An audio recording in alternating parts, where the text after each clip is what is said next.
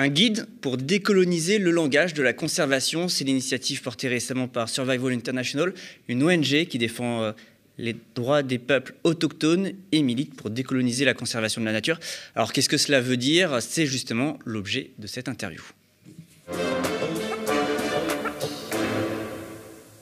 Martin Léna, bonjour. Bonjour. Vous êtes chargé de plaidoyer euh, chez Survival International. Comment vous allez? Très bien. Alors, vous avez écrit euh, ce guide pour décoloniser euh, le langage de la conservation. Vous allez nous expliquer, il faut questionner, vous dites, l'utilisation des mots, l'utilisation des concepts dans le domaine de la conservation de la nature, afin de vraiment pouvoir faire face aux enjeux climatiques et à la protection de la biodiversité. Oui, tout à fait. Alors en fait, ce guide s'inscrit dans, donc dans notre campagne plus large euh, pour euh, décoloniser la conservation de la nature, c'est-à-dire contre les violations des droits des peuples autochtones qui sont commises au nom de cette conservation de la nature. Euh, ça va passer surtout par des aires protégées qui, euh, en Afrique et en Asie principalement, suivent un modèle de conservation forteresse, c'est-à-dire qui va reposer sur l'expulsion des peuples autochtones de leur territoire et qui va mener euh, donc à, la création d'espaces militarisés. Et si les personnes tentent de retourner sur leur territoire, vont faire face à une violence euh, énorme. Et on part du principe que, que ce modèle de conservation forteresse, qui a des racines coloniales et qui est profondément raciste, est rendu possible par par des mythes, euh, par des idées reçues qui sous-tendent, euh, qu'ils sous-tendent en fait. Et donc c'est ça qu'on a essayé de, questionner avec ce, guide, qui essaie de déconstruire. Du coup, ce que ça signifie aussi, c'est qu'il faut remettre en cause notre vocabulaire. Euh, vous, vous remettez en cause en tout cas le vocabulaire qu'on emploie quand on parle de conservation de la nature et quand on parle même plus généralement de la nature, parce que même le mot nature, par exemple, le concept même de nature, pour vous, il est problématique. Oui, bien sûr, parce qu'en fait, euh, c'est donc c'est un concept assez euh, occidental aussi de penser que la nature est séparée euh, des êtres humains, parce que par exemple, ce que nous considérons comme la nature, pour beaucoup de personnes et notamment les peuples autochtones, ça représente bah, le fondement de leur identité, ça représente leurs moyens de subsistance, ça représente leur jardin, et plus plus, plus précisément, en fait, c'est aussi la question de nature sauvage qu'on remet en cause, hmm. puisque euh, ça, c'est vraiment un des mythes fondateurs de, de, ce modèle de conservation forteresse qui, euh, qui euh, bah, qui a mené à la création des premiers parcs nationaux américains finalement, et qui reposait sur cette expulsion euh, des peuples autochtones. parce que c'est un modèle qui nous vient des États-Unis justement.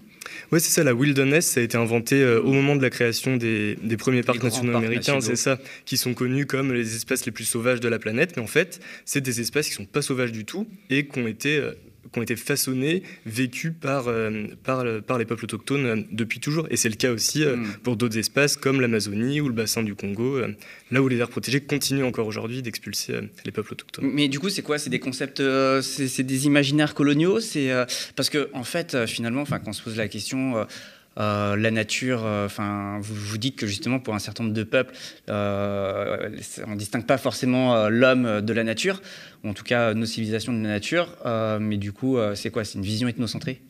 Oui, totalement. C'est une vision ethnocentrée, c'est une vision occidentale et c'est une vision coloniale aussi, puisque de présenter ces espaces comme sauvages, c'est aussi profondément idéologique et, et ça permet de, bah de, justifier euh, l'expulsion ou la création, l'expulsion des personnes ou la création de zones euh, soi-disant euh, de protection.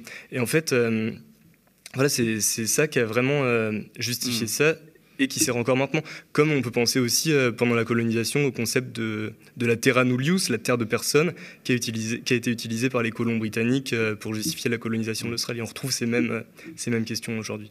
Alors du coup, euh, vous critiquez un certain nombre de notions à travers ce guide, euh, des notions euh, qui sont pour certaines pourtant devenues très populaires dans notamment les milieux de recherche et les milieux scientifiques en écologie. je pense notamment à celle, la notion de, des, solutions fondées sur la nature.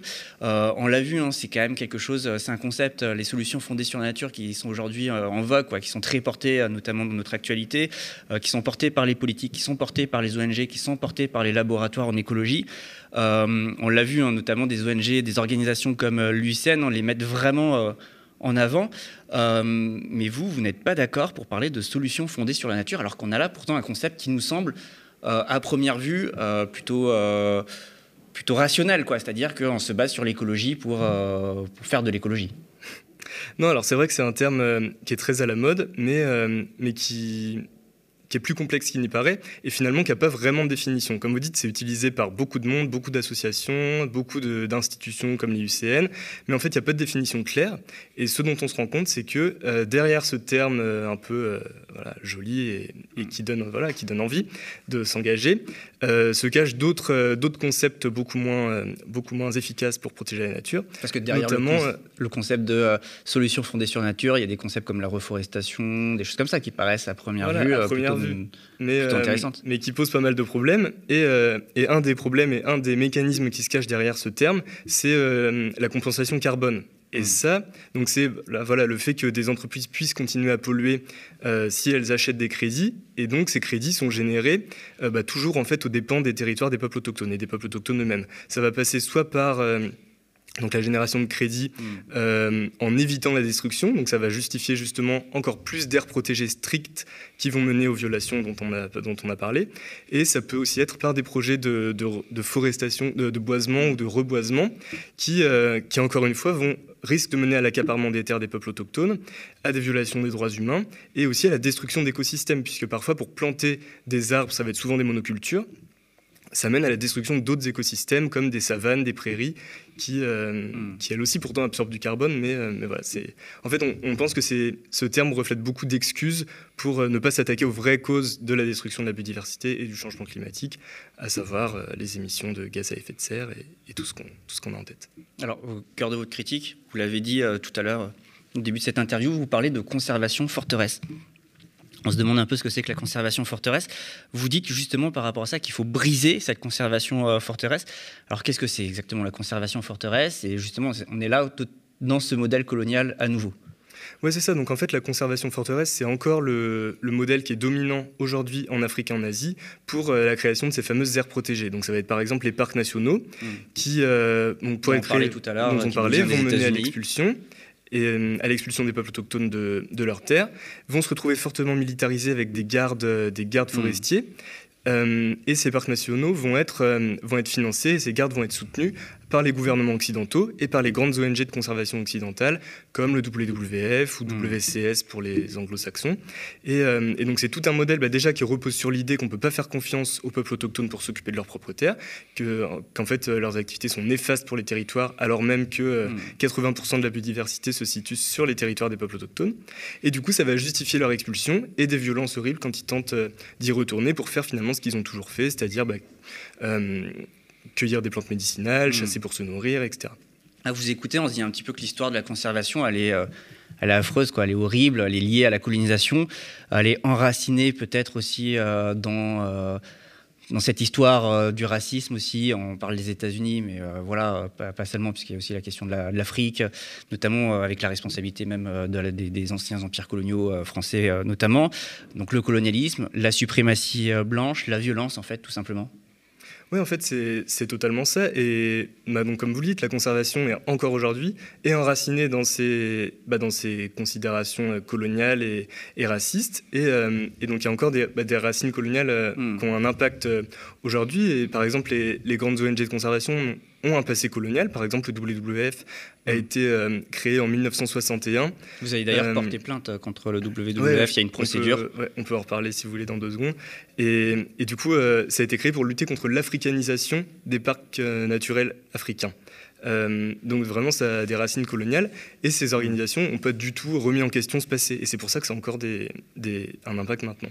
ces principales ONG, vous parlez euh, beaucoup de WWF notamment, qui sont concernées. En fait, on peut, on peut se dire finalement que c'est aussi euh, des multinationales, mais des multinationales de gestion de parcs. Ouais, mais totalement. Et d'ailleurs, euh, bah, l'OCDE, euh, auprès, de, auprès de laquelle on a, on a déposé une plainte, mmh. c'était justement une plainte qui euh, portait sur les principes directeurs de l'OCDE pour les entreprises multinationales. Et, du coup, l'OCDE a accepté d'étudier notre plainte contre le WWF face à ces principes, en justifiant sa décision par le fait que le WWF pouvait s'apparenter à une entreprise multinationale parce qu'elle avait des activités commerciales, parce qu'elle euh, elle générait des revenus euh, avec ses activités de conservation. C'est-à-dire que la conservation, en fait, c'est un business, quoi. Oui, totalement. C'est alors non seulement une économie de la conservation. Ouais, exactement. C'est et donc c'est non seulement enraciné dans le colonialisme et le racisme, mais aussi dans le capitalisme, puisque en fait, une fois qu'on a expulsé les peuples autochtones de, de leur territoire, qui en étaient les meilleurs, euh, les meilleurs protecteurs, puisqu'ils mm. en dépendaient et, ils l'ont toujours euh, façonné et protégé, euh, bah, ça laisse le champ libre pour plein d'autres types d'activités humaines qui sont beaucoup plus néfastes et hmm. qui s'effectuent souvent en partenariat avec les ONG qui prétendent protéger la nature. Et ça va être par exemple bah, des partenariats avec des entreprises forestières en leur apposant un petit label durable, des partenariats avec voilà, tout un tas d'entreprises extractivistes et euh, aussi avec le tourisme de masse, la chasse hmm. aux trophées. Donc le but c'est toujours de générer euh, des revenus. On parlait tout à l'heure, euh, enfin vous parliez tout à l'heure de la compensation carbone, mais là aussi justement avec ce que vous me racontez, on est peut-être aussi dans une vision euh, consumériste de la nature. C'est ça ce qu'on appelle euh, la marchandisation de la nature? Oui, bah c'est un des axes aussi qu'on essaye, de, qu'on essaye de mettre en avant et qu'on essaye de déconstruire avec ce guide. Et cette marchandisation, encore une fois, ça, va mener, euh, ça risque de mener à toujours plus d'accaparement des terres des peuples autochtones. Et euh, hmm. donc voilà, c'est en fait toujours contre les mêmes et c'est un peu, c'est un peu à l'opposé d'une justice environnementale et d'une justice climatique, puisqu'on va faire payer le prix de notre destruction euh, aux personnes, aux communautés qui en sont moins responsables. Hmm. C'est ce que vous appelez aussi le colonialisme vert? Oui, voilà, c'est ça, c'est tous ces éléments-là, hmm. ça peut. Euh, D'ailleurs, j'ai même vu euh, dans certaines de vos communications euh, que vous parlez même parfois d'écofascisme. Oui, alors ça c'est un terme, c'est un terme, c'est un terme compliqué qui est de plus en plus, de plus en plus étudié aussi par les, bah, par le milieu, hmm. par le milieu universitaire.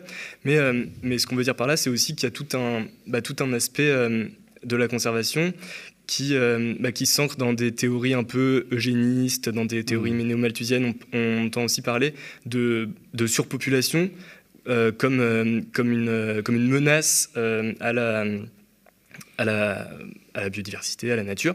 Et en fait, ça, ça on défend aussi l'idée que c'est complètement raciste, puisque quand on entend bah, les ONG, les, les, différentes structures de conservation parler de surpopulation, c'est toujours pour désigner les peuples en Afrique, en Asie, euh, et qui, encore une fois, sont les moins responsables de la destruction de l'environnement. Donc c'est aussi profondément raciste, et, euh, on retrouve aussi ces questions dans, hmm. bah, dans la naissance du mouvement euh, aux États-Unis. Donc c'est un peu ces, ces questions. Et, et, pourtant, vous l'avez dit tout à l'heure, 80% de la biodiversité mondiale se situe dans les territoires autochtones. ce que vous dites en fait aussi avec ce guide, c'est que finalement les peuples autochtones sont peut-être les meilleurs gardiens de la nature. Enfin, encore une fois, j'emploie le mot, euh, je dis le mot nature ici, même si en réalité on l'a vu euh, dans cette conversation, euh, l'usage de ce mot, il est peut-être lui-même problématique et relève d'inconscients coloniaux, mais, mais encore une fois, on fait de l'écologie peut-être sans, sans, ces peuples. Bah oui, oui. Et, et nous, on, défend l'idée que la meilleure solution à la, à la perte de biodiversité, c'est de reconnaître les droits territoriaux des peuples autochtones, puisque bah, de plus en plus d'études scientifiques montrent que les territoires gérés par les peuples autochtones ont des résultats de conservation bien meilleurs que tout autre type de, gestion, y compris les aires protégées. Et donc voilà. Et, d'ailleurs, c'est donc non seulement en termes d'efficacité, mais aussi en termes de bah, bah, de droits, puisque euh, c'est des droits qui leur sont reconnus. Des, euh, les peuples autochtones ont des droits spécifiques euh, de par ce statut-là, à l'autodétermination, au consentement libre, informé et préalable pour tout projet qui pourrait affecter leur terre, et des droits territoriaux. Et, mais, quand même, j'ai envie de vous poser la question, parce que bon, là, avant de conclure l'entretien, on, se pose, les, gens qui nous regardent euh, doivent se dire quand même, mais on parle d'aires protégées, euh, mais les aires protégées, quand on parle de ces espaces, de ces territoires, je veux dire, on parle là de choses très variables, quoi, très différentes selon, selon des réalités très diverses, selon les continents, les pays où on se trouve. Je veux dire, une aire protégée en France, c'est quand même pas exactement la même chose qu'une aire protégée, je sais pas moi, en Ouganda ou en Tanzanie on est peut-être là face à des réalités différentes. Est-ce que euh, est-ce que c'est forcément problématique une aire protégée? Alors là, on est bien sûr euh, face à des réalités différentes qui sont bah, représentées par le même terme. Et d'ailleurs, c'est un des termes du, guide qu'on mmh. essaye, de, qu'on essaye de clarifier. Et il y a réellement un, double standard, un deux poids deux mesures entre les aires protégées en Europe et les aires protégées mmh. en Afrique, en Asie. Euh, par exemple, en Europe, eh ben, les les, personnes ont le droit d'aller dans les parcs, il y a des, hmm. villages, et, et, les activités humaines sont présentées comme faisant partie intégrante de, du paysage. Par exemple, dans les Cévennes, les activités hmm. des bergers vont être présentées comme euh, enrichissant le. Mais même en France, le parc national des Cévennes est un peu particulier par rapport aux autres parcs nationaux. Ouais par rapport à l'inclusion des mm. activités économiques dans le parc. Et il y a aussi, ça pose aussi d'ailleurs des problèmes, euh, y compris avec les bergers, mm. etc. C'est-à-dire qu'on a un rapport différent. il y a quand même un rapport différent, alors que par exemple, euh, on voit que euh, les, les Maasai en Tanzanie, qui sont en Tanzanie au mm. Kenya, qui ont aussi cette activité pastorale, sont dénoncés comme euh, et font face d'ailleurs à des, expulsions massives et subissent des répressions massives également, mm.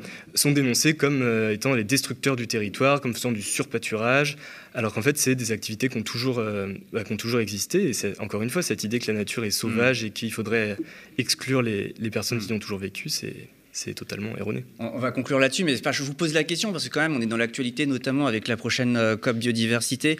Euh, parce que ce prochain sommet de la COP biodiversité, celui euh, qui est justement en lien avec euh, la question de la Convention sur la diversité biologique, qui aura lieu normalement en décembre au Canada, mais ça a été repoussé tellement de fois qu'on ne sait pas. Finalement, les leaders mondiaux, les gouvernements, les États, ils prévoient de convenir ensemble de transformer 30% de la Terre en air protégée d'ici 2030. C'est notamment un objectif du gouvernement français, du président de la République Emmanuel Macron. Il l'a dit, il l'a répété plusieurs fois, hein, notamment au congrès de l'UICN à Marseille euh, il y a un an. Contrairement à de nombreuses ONG euh, qui soutiennent euh, cet objectif, vous, vous n'êtes pas du tout en phase avec ce projet. Non, effectivement, on pense que, c'est un projet qui risque d'être très dangereux. Et on n'est pas les seuls non plus à le penser. En fait, c'est un projet qui a enfin, un objectif qui, qui n'inclut aucune garantie pour les droits territoriaux des peuples autochtones. Donc, transformer la 30% de la planète en, air protégé, ça reviendrait à doubler hmm. la surface des aires protégées. 10% et donc, en protection forte. Voilà, et donc potentiellement à, doubler euh, les hmm. violations des droits humains. C'est aussi un objectif bah, qui a été pensé dans un contexte occidental et qui n'a aucune, euh, qui a aucune euh, réalité réalité scientifique. Et pourtant, toutes les ONG, Greenpeace, de Greenpeace à, à WWF, justement, toutes soutiennent ce projet. Oui, bah alors il y en a certaines comme WWF hmm. qui ont un intérêt direct puisque euh, ça va amener toujours plus de fonds pour leurs hmm. activités, mais du coup toujours plus de violations pour les peuples autochtones qui seront affectés. Et d'autres qui soutiennent, euh, on, se demande, on, se demande, on se demande pourquoi, mais voilà, il y a un vrai risque d'accaparement des terres. Et il y a des hmm. études qui montrent qu'il euh, il y a jusqu'à 300 millions de personnes qui pourraient être affectées, par ce, par affectées négativement par cette, cet objectif. Donc globalement, si je vous écoute, ça va être votre mot de la fin. Il s'agit en fait pas seulement de décoloniser le langage, mais il s'agit de décoloniser en fait toute la conservation. Voilà, c'est tout un modèle à, remettre en question, mais ça passe d'abord par, euh, par s'informer sur les termes qu'on utilise et les termes auxquels on est confronté depuis toujours et, euh, et partout. Donc, euh, donc je vous invite à, à lire ce guide hmm. qu'on retrouve sur le site de Survival, donc survivalinternational.fr, pour, pour essayer de, de, de déconstruire ces, ces termes qui mènent à des implications concrètes et, et violentes pour les peuples autochtones. Je vous remercie, euh, Martin Léna. Merci, d'être venu et d'avoir accepté euh, l'invitation du média. Chers auditeurs du média, vous aimez nous écouter? Vous êtes la garantie de notre liberté et de notre indépendance et nous avons besoin de vous pour continuer. Devenez sociaux et abonnez-vous sur lemediatv.fr/soutien.